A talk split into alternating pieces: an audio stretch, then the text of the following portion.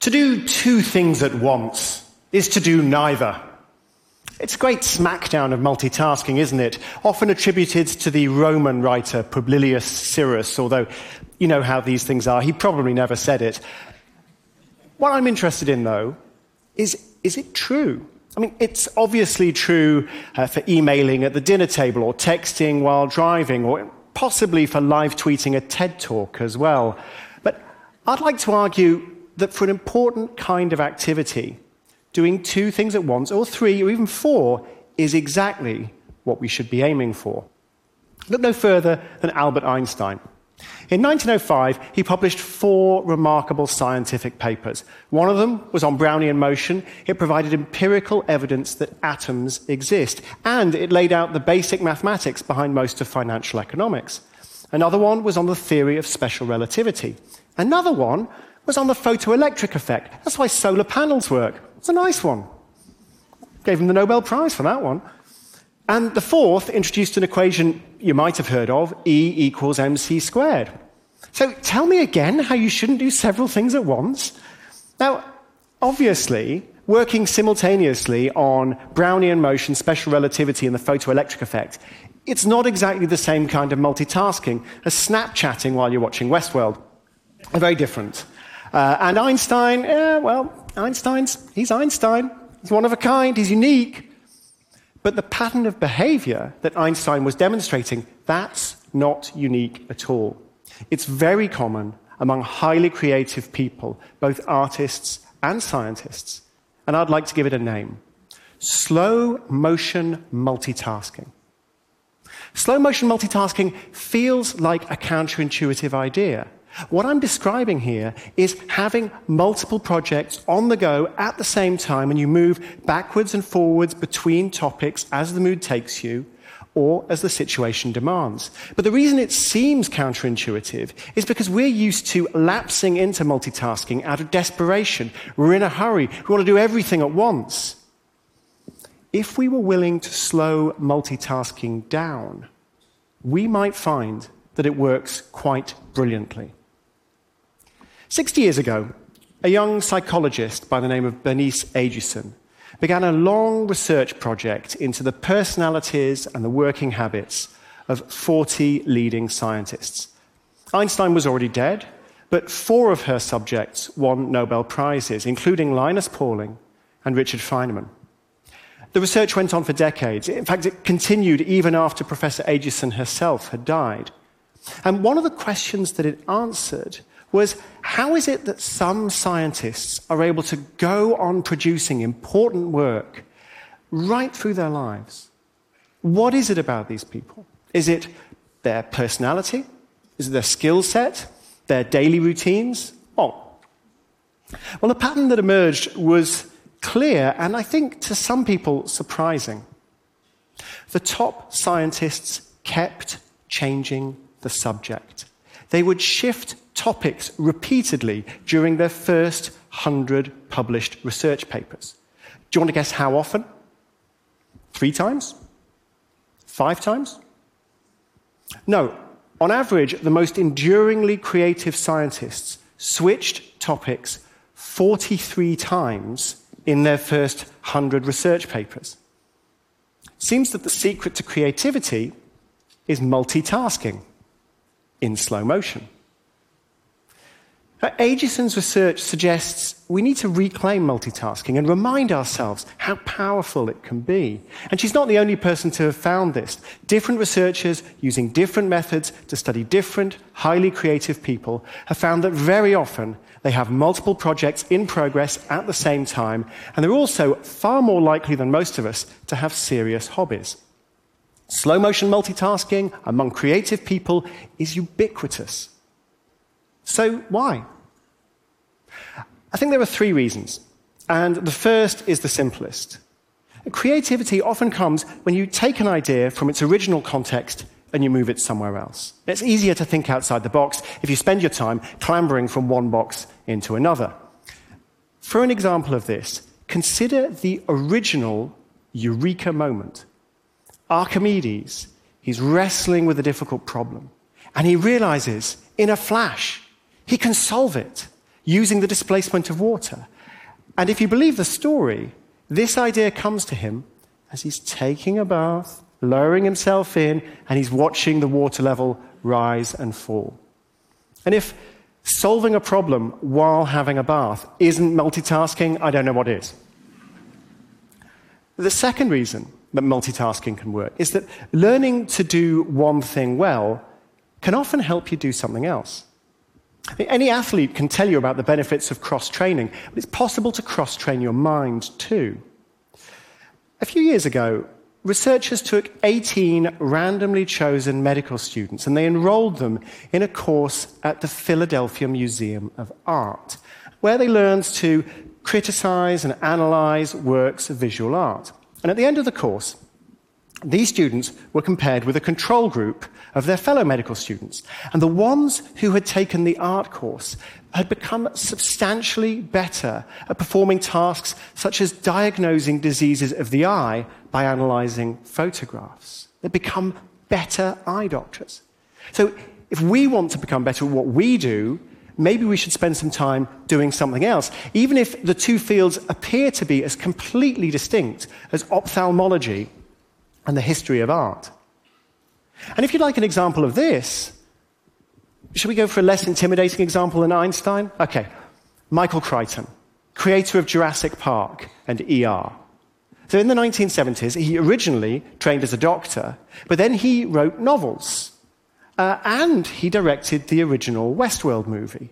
But also, and this is less well known, he also wrote non fiction books about art, about medicine, about computer programming. So in 1995, he enjoyed the fruits of all this variety by penning the world's most commercially successful book and the world's most commercially successful TV series and the world's most commercially successful movie. In 1996, he did it all over again. There's a third reason why slow motion multitasking can help us solve problems. It can provide assistance when we're stuck. This can happen in an instant. So imagine that feeling of working on a crossword puzzle and you can't figure out the answer. And the reason you can't is because the wrong answer is stuck in your head. It's very easy. Just go and do something else. Switch topics, switch context, you'll forget the wrong answer, and that gives the right answer space to pop into the front of your mind. But on the slower timescale that interests me, being stuck is a much more serious thing. You, know, you, you get turned down for funding. Your cell cultures won't grow. Your rockets keep crashing. Nobody wants to publish your fantasy novel about a school for wizards. Or maybe you just can't find the solution to the problem that you're working on. And being stuck like that, that means stasis, stress, possibly even depression. But if you have another exciting, challenging project to work on, or being stuck on one, it's just an opportunity to do something else. And we can all get stuck sometimes, even Albert Einstein. Ten years after the original miraculous year that I described, Einstein was putting together the pieces of his theory of general relativity, his greatest achievement. And he was exhausted. And so he turned to an easier problem. He proposed the stimulated emission of radiation, which, as you may know, is the Z in laser. So he's laying down the theoretical foundation for the laser beam. And then, while he's doing that, he moves back to general relativity and he's refreshed. He sees what the theory implies that the universe isn't static, it's expanding. It's an idea so staggering, Einstein can't bring himself to believe it for years. Look, if you get stuck and you lay the you get the ball rolling on laser beams, you're in pretty good shape. so that's the case for slow motion multitasking. And I'm not promising that it's going to turn you into Einstein. I'm not even promising it's going to turn you into Michael Crichton. But it is a powerful way to organize our creative lives. But there's a problem. How do we stop all of these projects becoming completely overwhelming? How do we keep all these ideas straight in our minds? Well, here's a simple solution, a practical solution from the great American choreographer Twyla Tharp. Over the last few decades, she's blurred boundaries, mixed genres, won prizes, danced to the music of everybody from Philip Glass to Billy Joel. She's written three books. I mean, she's a, she's a slow motion multitasker. Of course she is. She says, You have to be all things. Why exclude? You have to be everything. And Tharp's method for preventing all of these different projects from becoming overwhelming is a simple one.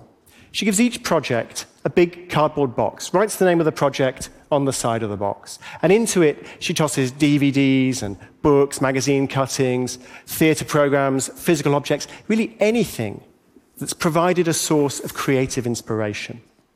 And she writes, The box means I never have to worry about forgetting. One of the biggest fears for a creative person is that some brilliant idea will get lost because you didn't write it down and put it in a safe place. I don't worry about that because I know where to find it. It's all in the box. You can manage many ideas like this, either in physical boxes or in their digital equivalents. So I would like to urge you to embrace the art of slow motion multitasking. Not because you're in a hurry, but because you're in no hurry at all. And I want to give you one final example, my favorite example Charles Darwin. A man whose slow burning multitasking is so staggering, I need a diagram to explain it all to you. We know what Darwin was doing at different times because the creativity researchers, Howard Gruber and Sarah Davis, have analyzed his diaries and his notebooks. So when he left school, age of 18, he was initially interested in two fields, so zoology and geology. Pretty soon, he signed up to be the onboard naturalist on the Beagle. This is the, the ship that eventually took five years to sail all the way around the southern oceans of the Earth, stopping at the Galapagos, passing through the Indian Ocean. While he was on the Beagle, he began researching coral reefs. This is a great synergy between his two interests in zoology and geology, and it starts to get him thinking about slow processes. But when he gets back from the voyage, his interests start to expand even further. Psychology, botany, for the rest of his life, he's moving backwards and forwards between these different fields. He never quite abandons any of them. In 1837, he begins work on two very interesting projects. One of them, earthworms. The other, a little notebook which he titles The Transmutation of Species. Then, Darwin starts studying my field economics. He reads a book by the economist Thomas Malthus. And he has his eureka moment. In a flash, he realizes how species could emerge and evolve slowly through this process of the survival of the fittest. It all comes to him. He writes it all down. Every single important element of the theory of, of evolution in that notebook. But then, a new project his son William's born. Well, there's a natural experiment right there. You get to observe the development of a human infant. So immediately, Darwin starts making notes. Now, of course, he's still working on the theory of evolution and the development of the human infant.